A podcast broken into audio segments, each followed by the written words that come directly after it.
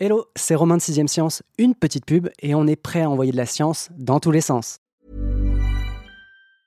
Mom deserves the best, and there's no better place to shop for Mother's Day than Whole Foods Market. They're your destination for unbeatable savings, from premium gifts to show-stopping flowers and irresistible desserts. Start by saving 33% with Prime on all body care and candles. Then get a 15-stem bunch of tulips for just $9.99 each with Prime. Round out Mom's menu with festive rosé, irresistible berry chantilly cake, and more special treats. Come celebrate Mother's Day at Whole Foods Market.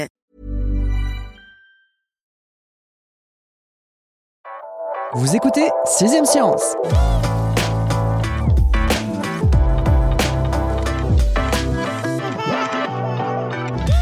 Pour lui, c'est tout sauf un jeu. Chaussez-vous d'un casque de réalité virtuelle, votre cerveau n'y verra que du feu.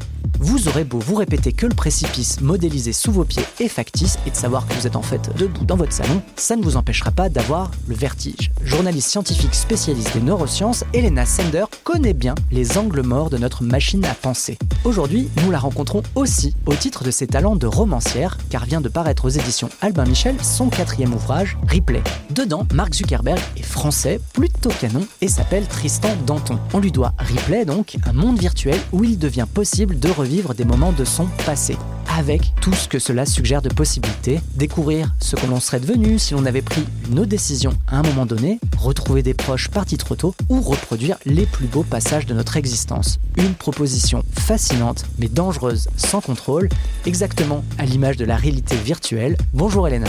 Bonjour Romain. Facebook qui change de nom pour devenir Meta, l'essor du Web 3.0 et des NFT. En préparant cette émission, je suis même tombé sur un article du genre Les 7 métaverses à tester. On peut dire que ton livre tombe à point nommé. Qu'est-ce qui t'a mis la puce à l'oreille et a fait surgir l'idée? Tiens, je ferais bien un livre sur les risques et les dangers de la réalité virtuelle Écoute Romain, la graine a été plantée en 2014, donc c'était il y a un petit bout de temps déjà. J'étais en train de réaliser une série documentaire Humain 3.0 sur l'humain du futur et me voilà dans la Silicon Valley à visiter une start-up qui s'appelle, tu ne devineras jamais, Meta Company.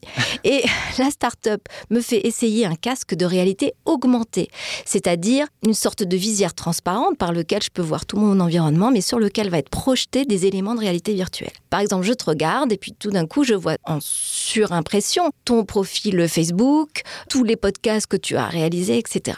Et puis, à un moment donné, je demande au concepteur de ce casque, je lui dis, mais lorsqu'on enlève le casque, est-ce que le monde nous paraît pas un peu fade, un petit peu euh, ennuyeux, euh, puisque moins riche? Et là, il me répond avec un aplomb formidable. Il me dit, mais enfin, notre projet, c'est de miniaturiser ce casque pour qu'on n'ait jamais à les enlever. Pour qu'on l'éteigne jamais, quoi. Qu'on ne l'éteigne jamais.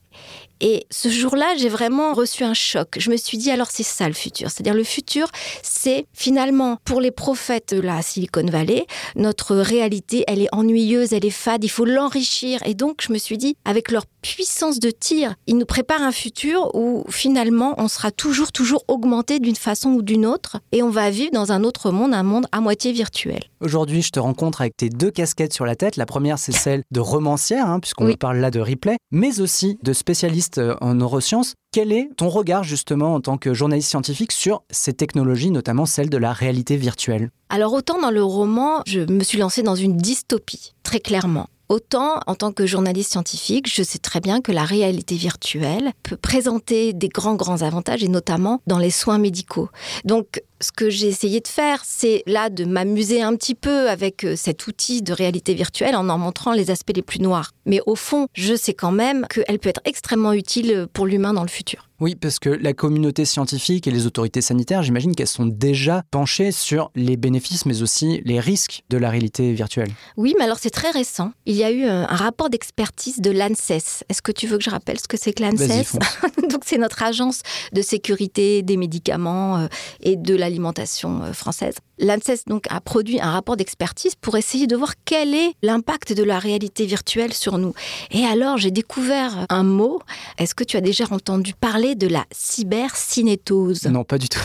je découvre. bah, la cybercinétose, c'est en fait tous les effets secondaires de la réalité virtuelle sur nos corps humains. Oui, parce que la cinétose, c'est le mal des transports, c'est ça euh Oui, en fait, c'est une collection d'effets secondaires. Ça peut aller de nausées, de vertiges, mais aussi de troubles de la motricité une fois Donc on enlève le casque, on est déstabilisé, on a des problèmes d'orientation, etc. Donc l'ANSES alerte sur ces troubles en disant que vraiment il faut arrêter. Ainsi, euh, au bout de quelques minutes, on se sent pas bien, il faut arrêter. Elle alerte aussi sur les troubles de la vision, puisque quand même on a un écran très très proche des yeux. Aussi des troubles du sommeil, puisque ce sont des écrans qui émettent de la fameuse lumière bleue. Donc tu as peut-être déjà dû parler dans un podcast. Et on mettra le lien en description, je et crois. qui peut vraiment perturber nos cycles de sommeil. Donc il faut surtout pas jouer moins de deux heures avant de se coucher. Et puis aussi, ils alertent sur le fait que c'est une expérience cérébrale tellement puissante, qui demande une concentration tellement forte, que lorsqu'on enlève le casque, il vaut mieux attendre une ou deux heures avant de faire une autre activité qui demande une grande concentration, comme la conduite par exemple. Donc voilà, on a une autorité de santé qui commence quand même à regarder un petit peu euh,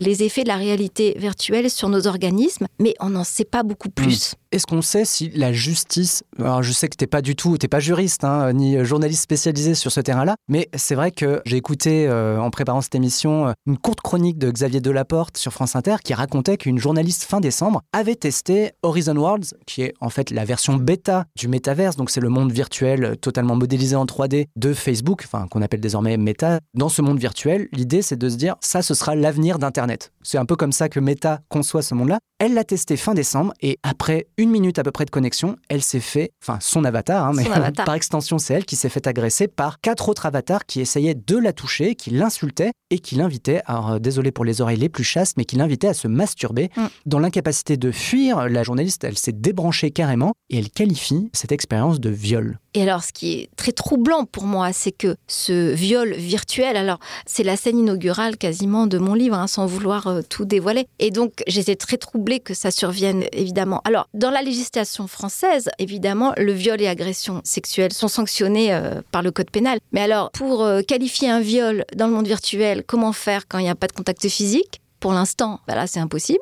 Quant à l'agression sexuelle, là, il y a un flou juridique. Parce que l'avatar est-il, est-elle une Oui. personne? Pour l'instant, non. L'avatar n'est pas une personne. Elle n'est pas titulaire de droit. Donc pour l'instant, il y a un flou juridique. Donc on considère pas entre guillemets que l'avatar, donc qui est incarné par le joueur, mais donc qui voit à travers les yeux du personnage, on considère pas que c'est le joueur entre guillemets. Ce qui arrive à l'avatar, ça n'arrive pas au joueur, à la En personne. euh. Actuellement, en France, non.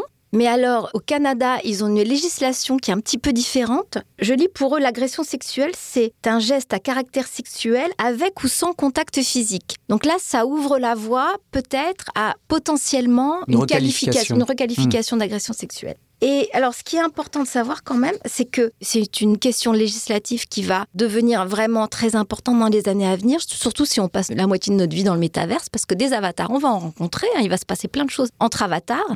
Donc euh, l'Europe est en train de réfléchir. Ils ont un projet de règlement européen qui s'appelle le Digital Service Act, le DSA, qui devrait être discuté là en 2022 avec tout un tas de questions législatives concernant notre vie dans le virtuel. Aïe aïe aïe. En tout cas, en gros, c'est un avenir un peu à la Ready Player One qui s'ouvre à nous. Si vous n'avez pas lu le livre ou vu le film, évidemment, on Mm. vous invite à le faire. J'ai pas mal posé de questions préalables et il y a un grand euh, oublié pour l'instant, c'est le cerveau parce qu'en fait, la barrière entre réalité physique et réalité virtuelle, elle est particulièrement fragile pour celui-ci.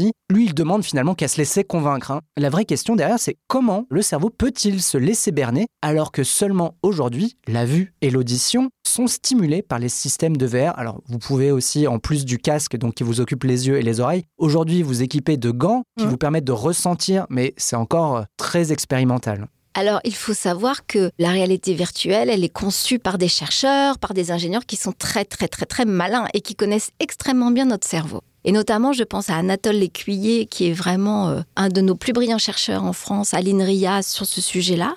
Et lui, il dit vraiment que la réalité virtuelle, c'est faire croire à notre cerveau des chimères, faire croire à ce qui n'existe pas. Et il a cette expérience incroyable qu'il mène dans son labo à l'INRIA, où il met un casque à des cobayes un casque de réalité virtuelle. Et puis, il projette une main, donc on voit notre main à cinq doigts, et puis d'un coup, la main, elle a six doigts. Six doigts. Et puis, avec un petit pinceau, il commence à caresser les doigts du cobaye, qui a toujours ce casque. Et les cobayes décrivent que quand le pinceau arrive sur le sixième doigt, ils le sentent. Ils sentent le sixième doigt. Et pourtant, le pinceau, en fait, il est sur le petit doigt.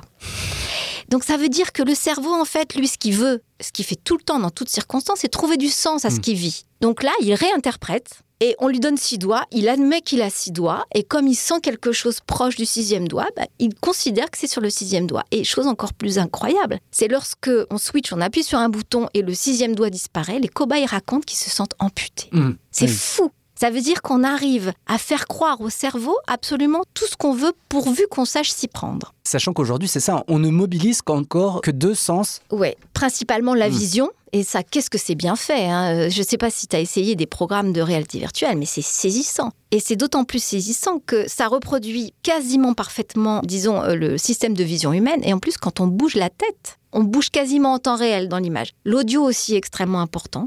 Donc ça, ça marche très bien. Reste que le toucher. Là, pour l'instant, le toucher, comme tu dis, il y a encore beaucoup de progrès à faire. Pour l'instant, c'est des gants haptiques ou voire des manettes à retour de force. Mais dans le futur, et là c'est toujours Anatole Lécuyer qui me raconte ça, on va avoir des combinaisons avec des tas et des tas de capteurs, euh, même sur les doigts, qui vont pouvoir reproduire la rugosité d'un revêtement, Mm. par exemple, mais pourquoi pas la température, et pourquoi pas dans la bouche le goût et l'odorat? Enfin, ils ont plein, plein, plein, plein d'idées. L'idée étant que le cerveau, c'est très bien que c'est une illusion, mais plus on lui apportera des indices sensoriels variés, plus il va se laisser berner. Il y a un point qui est soulevé dans ton article, c'est que l'illusion, quand bien même elle est efficace, elle n'est pas totale ou aussi puissante que la réalité. En gros, tu peux mettre tous les effets spéciaux que tu veux. Notre corps et nos capteurs à nous réagissent finalement plus vivement à des stimuli réels. C'est-à-dire que je pourrais, euh, je sais pas, mettre ma main sur ton épaule ou te faire un câlin euh, dans le monde virtuel. Ton corps et entre guillemets euh, ton cerveau ne réagirait pas de la même façon que si jamais je le faisais dans le monde réel. Oui, ça a été montré ça en imagerie cérébrale que le cerveau réagit différemment. Encore une fois, euh, ce que je te dis, c'est que comme il va y avoir énormément de progrès sur les indices sensoriels qui vont nous arriver de ce monde virtuel, je me demande jusqu'à quel point, à un moment Mm. donné, notre cerveau va pas se mettre à réagir comme dans le réel. Et à quel point la confusion règne-t-elle en gros dans le cerveau et à quel point celle-ci peut-elle nous impacter? Alors, On va parler peut-être d'addiction, voire de difficulté en gros à, à déconnecter de cette euh, réalité virtuelle. Alors il y a déjà une confusion certaine, surtout si on passe beaucoup de temps dans l'univers virtuel, mais il y a une confusion auquel on ne pense pas. C'est que si on se projette dans un avatar, c'est-à-dire qu'on se projette dans un autre corps. Alors on peut se reproduire à l'identique, mais enfin, je peux te dire que on va plutôt avoir tendance à se projeter dans un corps peut-être plus idéalisé, je ne sais. Et alors il y a eu une expérience fascinante qui a été faite euh, en 2018 avec justement des joueurs qui se projetaient dans un avatar de Albert Einstein. Je ne sais pas si tu as suivi cette, euh, Pas du tout, je cette étude. Et alors lorsque le joueur se projette dans un avatar d'Einstein, il réussit mieux à des tests cognitifs que quand il est dans le corps d'un avatar lambda. Donc il est persuadé finalement d'être plus intelligent. C'est fou.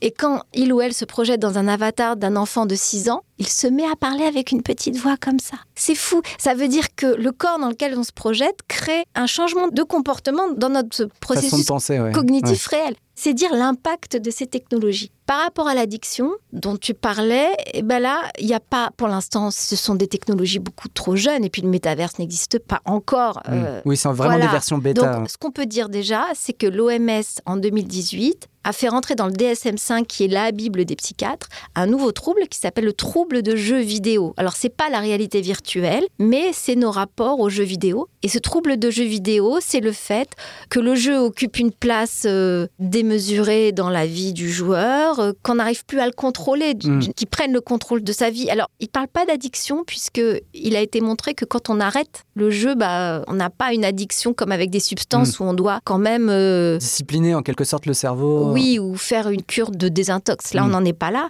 Mais quand même, donc potentiellement, on pourrait se dire que la réalité virtuelle, mais tout comme les jeux vidéo, si on y passe un temps trop long par rapport à d'autres activités, peut-être que ça peut déclencher des comportements addictifs, on va dire, voire compulsifs, parce que c'est quand même un refuge. Après, quand on parle avec des addictologues, ils répètent bien, et là je pense que ça vaut pour la réalité virtuelle aussi, que notre rapport à ces technologies est évidemment lié à notre bien-être Mm. euh, psychologique et mental, et que plus on a de fragilité, plus on va peut-être avoir tendance à se réfugier dans ces univers fantasmagoriques Oui, d'une ça. certaine façon. C'est vrai que quand on parle de réalité virtuelle, on pense tout de suite aux jeux vidéo. hein. Enfin, on n'est pas les seuls à le faire. On a cité tout à l'heure le film aussi Ready Player One. Mm. Mais ce n'est pas la seule application de la réalité virtuelle. Pas hein. Il n'y a pas que du ludisme. Sachant que si jamais vous allez par exemple sur Sandbox, sur les autres métaverses, vous avez déjà des grandes enseignes type Carrefour ou ce genre de choses qui sont déjà présentes. Donc l'idée, c'est pas que de nous divertir, ça va être aussi de nous vendre des choses et de nous faire vivre, éventuellement, voire acheter des choses, euh,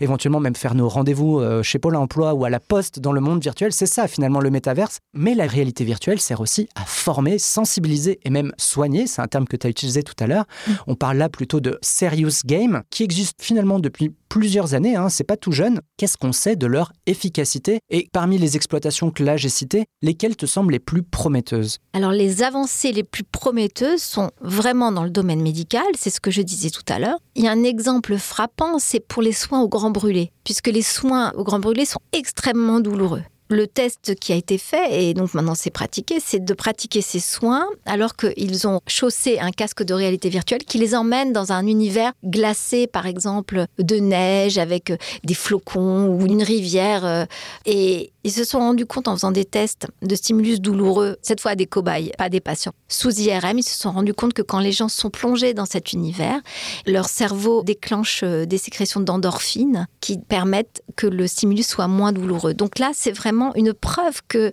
nous plonger dans un autre univers permet aussi de calmer euh, la douleur, ce qui est une excellente nouvelle. Après, j'ai vu aussi une étude en cours à l'INRIA pour les patients qui étaient en réanimation après la, Covid-19 et tu sais, qui ont une rééducation à faire, qui sont restés des mois alités et qui ont besoin de remarcher. Et là, on leur fait faire de la marche virtuelle. Donc, on leur met un casque de réalité virtuelle. Et là, euh, alors ils sont allongés dans leur lit, ils ne bougent pas. Mais là, ils sortent, ils se lèvent virtuellement, leur avatar se lève, mm. sort du lit, sort de la pièce, va se balader dans un paysage magnifique, tout ça pendant 10 minutes, et ça, ils vont le pratiquer pendant 9 jours et ils se rendent compte ensuite que quelque part le cerveau réapprend à marcher déjà avant de faire une, une, rééducation effective. Et là, on va avoir les résultats en 2022 de cette étude, mais c'est très très prometteur. je me rappelle d'une autre utilisation qu'on avait citée nous dans l'émission, c'était celle pour sensibiliser les compagnons qui avaient commis des violences conjugales. Et euh, l'idée, c'était on leur mettait un casque de réalité virtuelle sur les yeux et ils étaient plongés dans la position de la victime. Donc en gros, ils avaient devant eux un compagnon violent. C'était apparemment assez poignant. C'est le système Reverto qui a été créé, je crois, par une start-up de Lyon et qui serait en test euh, actuellement. Alors moi, je vais te faire une confidence, je rêverais d'aller faire un reportage parce que ça rejoint finalement ce que je raconte euh, dans mon livre. Donc oui, les, applications thérapeutiques, en tout cas psychologiques, euh, vraiment. Ben voilà, mais mm. moi, mais moi, ça me pose question. C'est-à-dire que là, j'ai pas d'avis sur la question.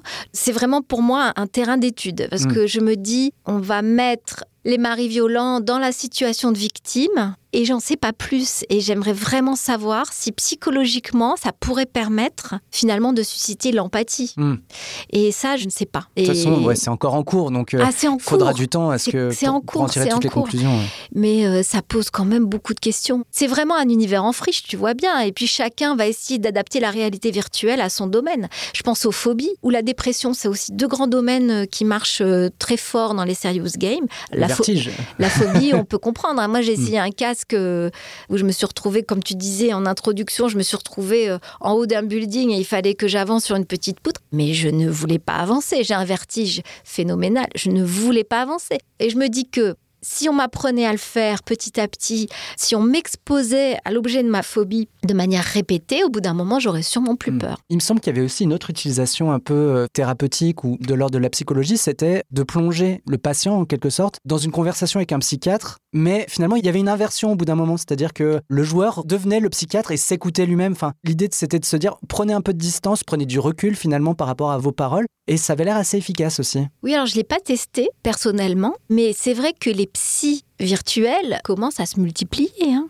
Et il y a comme ça une application qui a été mise au point par le CHU de Bordeaux, qui s'appelle Julia, je crois. Alors Julia est une psy virtuelle que l'on peut consulter, à qui l'on peut parler, qui va nous poser des questions et qui est là pour détecter les troubles dépressifs et l'addiction, je crois. C'est ces deux caractéristiques. Alors euh, moi, je suis fascinée. J'en parle dans mon livre de ces psy virtuels et moi, la question que je me pose, c'est toujours la même question. Je me dis si ce sont des algorithmes, il faut qu'ils soient assez puissants et notamment qu'ils utilisent, à mon avis, du deep learning, c'est-à-dire de l'apprentissage profond, pour pouvoir vraiment s'adapter à toutes les circonstances. Mm. Tu comprends bien, on a une histoire très singulière chacun. Oui, puis on parle de santé humaine quand même, c'est des questions de santé. Donc euh, on ne peut pas avoir un cadre trop rigide. Euh, sinon, euh, qu'est-ce que le psy va nous dire? Mais je crois que comme pour les agents conversationnels qu'on utilise, maintenant tous les chatbots qu'on utilise, je pense que c'est vrai que les algorithmes ont fait tellement de progrès que ça doit être assez bluffant mm. de discuter comme ça avec un psy virtuel, mais je me demande jusqu'où ça peut aller. Oui, je crois que dans la plupart des recherches qu'on a pu voir, enfin en tout cas moi j'ai pu voir pas passé, la réalité virtuelle servait entre guillemets de traitement d'appoint. C'était jamais la, la, solution entre deux principale. Séances, voilà. Entre deux séances. Et puis, moi, d'après ce que j'avais vu, mais c'était pas français, c'était une expérience aux Pays-Bas, j'avais vu ça. Il y avait quand même comme une touche de sécurité, c'est-à-dire que dès qu'on sent que l'algorithme repère dans le vocabulaire utilisé par le patient des mots un peu d'alerte, et notamment de risque suicidaire, hein, mmh. voilà, et eh ben il dit. Il bascule, euh... Oui, ou il dit appelez un ami ouais. ou appelez votre médecin. Je ne suis pas compétent. Mais heureusement. Alors dans ton ouvrage Replay, donc qui veut dire rejouer dans la langue d'Étienne Klein, c'est le titre d'un jeu qui nous permet de voyager dans le temps, de nous projeter dans le passé. Qu'est-ce que tu as voulu nous dire sur les GAFAM ou l'emprise potentielle de la réalité virtuelle, sachant quand même que le principe de replay paraît aujourd'hui, avec les technologies actuelles, infaisable, il hein, faut bien le dire. Alors infaisable, moi déjà je suis pas complètement d'accord avec toi, parce qu'à mon avis, toutes les briques du Lego, elles sont là. Hein. Mmh. Franchement, ils ont fait tellement de progrès, que ce soit dans le deepfake, tu sais, l'hypertrucage des séquences vidéo. J'ai vu euh, toutes ces applications pour animer des visages de personnes disparues. Moi, je pense que franchement, encore une fois, toutes les pièces sont là. Et euh, dans quelques années, on pourra nous recréer, je sais pas, notre maison d'enfance, mmh. euh, etc. Et donc, ça m'a intriguée, ça m'a fascinée, parce que je crois que moi, on me proposerait de retourner dans mon passé pour aller vivre des choses, je le ferais. Et donc, après, je me suis servi du roman, encore une fois, comme un laboratoire. Je me suis dit, tiens, si ce métaverse-là existait, cet univers virtuel dans lequel on peut se replonger pour aller revivre quelque chose de son passé, pour se guérir tout simplement, jusqu'où ça nous mènerait, jusqu'où mmh. l'humanité irait si tout le monde s'en emparait et tout le monde se mettait à jouer à ce jeu. Et je crois que c'était une manière pour moi de parler de notre relation à la machine, notre relation qui est tout sauf raisonnable, parce qu'elle est passionnelle. Mmh.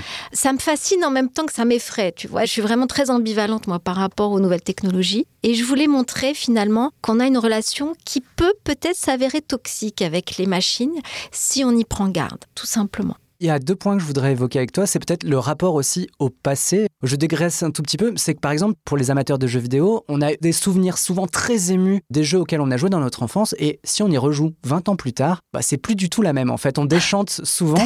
Et je me demande si le fait de retourner dans le passé, ça va pas finalement. Euh, enfin, on va réaliser que ce qu'on a vécu, on l'a peut-être vachement idéalisé. Et c'est peut-être pas si incroyable que ça. Peut-être, mais peut-être ça peut permettre aussi de rejouer une séquence de notre vie euh, qui a été très douloureuse et de la rejouer autrement d'une certaine façon, quand on va s'allonger sur un divan de psy, qu'est-ce qu'on fait mm. On revient sur les éléments du passé et on remodèle le cerveau. Finalement, on remodèle nos connexions pour voir le même événement mais de manière différente. Donc finalement, ce serait adapté au 21e siècle. Il y a un passage dans ton livre qui est assez fort là-dessus. Finalement, c'est un moment où on déconnecte un petit oui. peu des personnages et on enchaîne les points de vue différents de joueurs mm. qui vont utiliser mm. le jeu à des visées vraiment thérapeutiques. C'est-à-dire mm -hmm. qu'on a une mère de famille qui va retrouver euh, sa fille, on a une victime de violence qui va se sauver elle-même, c'est-à-dire qu'elle va rejouer la scène où elle est agressée et elle va intervenir comme elle aurait voulu sûrement que quelqu'un intervienne. C'est une autre facette de la réalité virtuelle que tu montres là. Oui, et c'est une facette qui existe. L'histoire de la maman qui retrouve sa petite fille, elle a été tournée en 2020.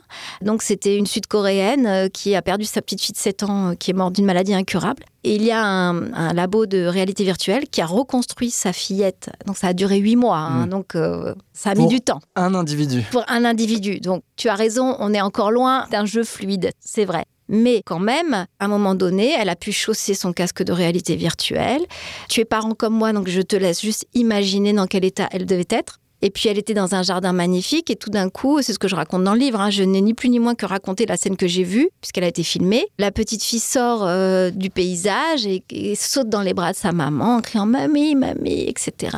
Et imagine la réaction de la mère. Et moi, cette scène, elle m'a bouleversée. Pourquoi? Parce que je suis maman moi-même que évidemment, si je perdais un de mes enfants et qu'on me proposait de le revoir et de le serrer contre moi, mais je réfléchis même pas, évidemment que je mets le casque. Et évidemment que je revis et que je revois mon enfant, etc. Mais moi, la question que ça pose et que je peux te poser aussi, c'est après, comment tu fais pour l'enlever, ce casque? Mmh. Comment tu fais pour l'enlever? Qu'est-ce qu'on est en train de faire? Voilà. Et je trouve que ça pose des questions absolument passionnantes sur ce qu'on est, sur notre façon de voir la mort, sur notre rapport au deuil, est-ce que finalement, peut-être qu'un deuil 2.0 va, va émerger, une autre façon de faire son deuil, où finalement on ferait jamais son deuil? Quand nos proches disparus nous manquent, bah, hop, un petit coup de réalité virtuelle pour leur parler, mm. échanger avec eux, etc. Pourquoi pas hein? C'est un peu le principe d'une série euh, qui est à sa saison 2 en ce moment qui s'appelle Upload, où en gros, vous pouvez vous uploader dans un monde virtuel à votre décès. Génial cette série. C'est ton livre qui m'a fait découvrir cette série. C'est là où j'ai fait des recherches et je suis tombé dessus et je recommande évidemment la série. Et donc en gros, vous avez une interaction entre les individus vivants qui peuvent discuter avec euh, les gens du monde virtuel mm. qui sont du coup morts. Le problème, c'est que en gros, quand vous êtes dans le monde virtuel, euh, vous devez encore continuer à payer des choses. Donc ça montre le capitalisme. Hein. et si on paye pas, euh, on n'a pas une vie virtuelle très extraordinaire. Mais je veux pas te spoiler la suite de la série. Il y a un point qui est quand même important là-dedans aussi, c'est les données. C'est-à-dire que c'est un point que tu cites dans ton livre. J'ai conscience qu'on s'éloigne un petit peu du cerveau, mais finalement, on donne énormément de données. Et c'est vrai que dans ce cadre-là, tout ce qu'on fait aussi dans un jeu vidéo, surtout si c'est un jeu vidéo connecté, déjà qu'on lui a donné énormément de données, tout ce qu'on va faire dans ce jeu vidéo, ça va être public en quelque sorte. Notre comportement pourrait être analysé par les créateurs du jeu ou, euh, entre guillemets, du métaverse. Et ça, je pense encore une fois que la législation et aussi les comités d'éthique devraient tout de suite commencer à réfléchir sur exactement ce point-là. C'est-à-dire que quand on va vivre une partie du temps avec un casque de réalité virtuelle et des capteurs qui vont capter toutes nos sensations, toutes nos émotions, ça veut dire que non seulement toutes les données qu'on donne déjà hein, euh, sur Internet, largement, hein, on, a une porte, on donne la clé, hein, ça n'y a pas de problème. Là, on va donner même nos données émotionnelles, nos données comportementales. Et ça va être une sorte de porte ouverte. Vraiment, mais venez vous servir dans notre cerveau, il n'y a pas de problème. Là, je pense que on ouvre une boîte de Pandore. Les comités d'éthique et tout ça doivent vraiment s'en inquiéter, mais maintenant. Est-ce que tu penses que les générations actuelles, enfin la jeunesse, est plus, on va dire, susceptible de, je ne veux pas dire tomber ou sombrer, mais en gros de se laisser séduire par euh, les chimères euh, de ces mondes virtuels, sachant que bon, on vit aujourd'hui dans une réalité qui est pas toute rose. Hein. Euh, on a un réchauffement climatique, on a des guerres, un monde dont l'économie n'est pas non plus très très florissante. Mine de rien, enfin, le monde virtuel, il est peut-être plus sympa que le monde réel. J'ai pas de réponse à cette question sur la jeune génération. Moi, je sais que j'ai un fils qui joue aux jeux vidéo, qui adore ça, qui vit des émotions extrêmement fortes, mais quand il a eu 17 ans, aux vacances d'été, il m'a dit maintenant j'arrête les jeux, je vais aller vivre une vraie vie. Et ça, ça m'a rassurée. Je me suis dit qu'au fond, finalement, vivre un vrai voyage, euh, ressentir des vraies sensations, ça n'a pas de prix. Et je pense quand même que nos jeunes sont quand même des humains et vont avoir envie de vivre de vraies sensations. Par rapport aux, aux jeunes, il n'y a pas de données pour l'instant. En revanche, il y a quelque chose d'intéressant, c'est que les fabricants d'outils de réalité virtuelle mettent une limite d'âge. C'est-à-dire que normalement, c'est interdit euh, au moins de 12-13 ans. Donc c'est intéressant. Ça veut dire que tout ce qui se passe avant 12-13 ans, en fait, est comme une boîte noire. On ne hmm. sait pas quel serait l'effet de la réalité virtuelle sur les jeunes cerveaux. Est-ce que l'association ne serait pas trop forte Des jeunes cerveaux. Et donc, c'est intéressant de se dire que c'est peut-être pas complètement anodin, même pas du tout d'ailleurs, puisque un cerveau d'enfant, et on le sait quand on a eu des petits, a besoin du monde physique en 3D, mais en 3D euh, vrai, pas la 3D virtuelle, a besoin de se cogner, de tomber, de tester des hypothèses, de faire tomber des choses, etc. A besoin pour construire son cerveau. Donc en tout cas, ce qui est sûr, c'est que pour nos jeunes, nos petits, la réalité virtuelle, il faut vraiment éviter avant que le cerveau euh, soit développé. Et même 13 ans, c'est, on est en plein développement, donc il faut faire attention aussi. Est-ce qu'on sait si des barrières sont prévues pour éviter les addictions, mais aussi les violences physiques ou psychologiques? On sait que par exemple, dans certaines pratiques BDSM, hein, euh, il y a un safe word qui permet de dire stop, là je ne suis plus euh, consentant. Dans Replay, rien n'est prévu, c'est même plutôt le contraire. Et pour ceux qui s'en rappellent, on sait que par exemple dans Ready Player One, il est prévu, je suis désolé de spoiler, finalement de débrancher le jeu un jour par semaine pour dire ok, si vous avez joué six jours cette semaine, ça suffit. On est jeudi, aujourd'hui vous retrouvez le monde réel. Meta, donc euh, Facebook, a décidé de créer un bouton. Et alors c'est un bouton de zone de sécurité. Alors je ne l'ai pas essayé, hein, mais lorsqu'on l'active, apparemment, ça crée une sorte de bulle autour de l'avatar et les autres avatars ne peuvent pas approcher à moins de 1 mètre. Voilà, c'est ce qu'ils ont prévu euh, pour euh, se mettre en sécurité. Mais quand même, t'imagines, ça veut dire qu'on est dans un monde supposément fantastique, idyllique. On a besoin de créer un système de sécurité pour pas se faire agresser. Moi, je trouve ça un petit peu triste. Voilà. On va continuer sur une petite note de tristesse ou de cynisme, puisque ton livre critique également la confiance absolue qui est parfois accordée aux intelligences artificielles. Je parle pas du commun des mortels, mais plutôt même des experts, hein, euh, puisque l'une d'entre elles, dans ton livre qui s'appelle Sherlock, c'est peut-être en référence à Watson, hein, qui, est, qui, est, un programme développé par IBM. Ce programme, donc Sherlock, décide seul et sans concertation, ni avec le personnel soignant, ni avec le patient, du traitement d'un des protagonistes, alors Florence, qui souffre d'une maladie euh, assez costaude. Sur quoi, en particulier, souhaitais-tu alerter le lecteur vis-à-vis des IA Peut-être leur côté pas infaillible en quelque sorte? Oui, alors évidemment, là, j'ai poussé le bouchon un peu loin parce qu'aujourd'hui, ce Sherlock n'existe pas. Mais comme tu dis, IBM avait lancé Watson. Donc Watson, c'est ce fameux supercalculateur qui avait gagné les échecs contre Kasparov et qui avait gagné au jeu Jeopardy, qui est un jeu de questions euh, aux États-Unis. Et donc là, il avait été appliqué dans le domaine de la santé et notamment du cancer. Et alors c'est vrai que c'est un supercalculateur qui est incroyable parce qu'il arrive à compulser des millions et des millions de publications scientifiques ce que évidemment aucun médecin humain ne sait faire. Et donc il s'était dit, ben, comme ça, si on rentre le cas d'un patient, il va aller compulser tous les cas qui ressemblent à ce patient et sortir des lignes de traitement, sortir des conseils, d'examens, etc.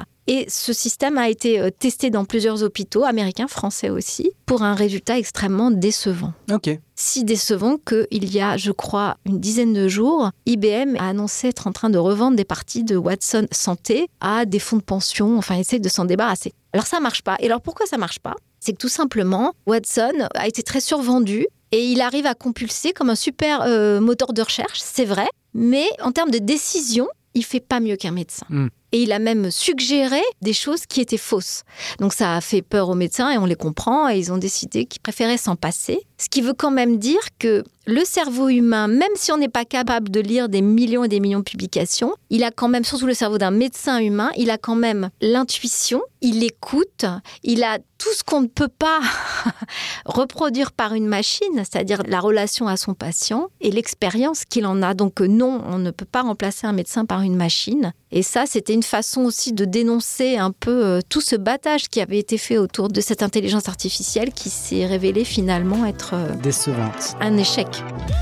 Vous le savez, les casques sont des appareils censés nous protéger des violences du monde extérieur. Dans le cas des casques de réalité virtuelle, c'est plutôt des univers qu'ils nous ouvrent et de leur charme dont il faut prendre garde. Avec l'essor de la technologie et au vu des milliards investis par Meta, Nike et tous les autres, tout porte à croire que l'homme et la femme moderne devront mener simultanément une double vie, la leur et celle de leur avatar. Et il ne sera pas dit que vivre avec un pied dans le monde réel et un autre dans le virtuel sera un jeu d'enfant. Merci Elena pour la mise en garde. À dans deux semaines avec un casque de préférence sur les oreilles pour envoyer de la science dans tous les sens.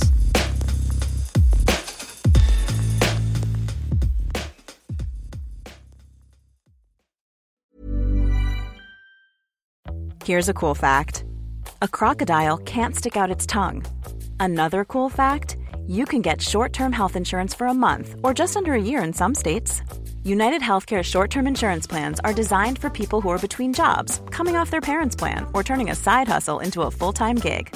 Underwritten by Golden Rule Insurance Company, they offer flexible, budget friendly coverage with access to a nationwide network of doctors and hospitals. Get more cool facts about United Healthcare short term plans at uh1.com. Hey, it's Paige DeSorbo from Giggly Squad. High quality fashion without the price tag. Say hello to Quince. I'm snagging high-end essentials like cozy cashmere sweaters, sleek leather jackets, fine jewelry, and so much more. With Quince being 50 to 80% less than similar brands. And they partner with factories that prioritize safe, ethical, and responsible manufacturing. I love that. Luxury quality within reach. Go to quince.com slash style to get free shipping and 365-day returns on your next order. quince.com slash style. On ne va pas se quitter comme ça. Vous avez aimé cet épisode? Sportif, généraliste, sexo ou scientifique, varié mais toujours bien informé. Découvrez les autres podcasts de la rédaction 20 minutes sur votre application d'écoute préférée ou directement sur podcast au pluriel.20minutes.fr. Et merci de nous avoir écoutés.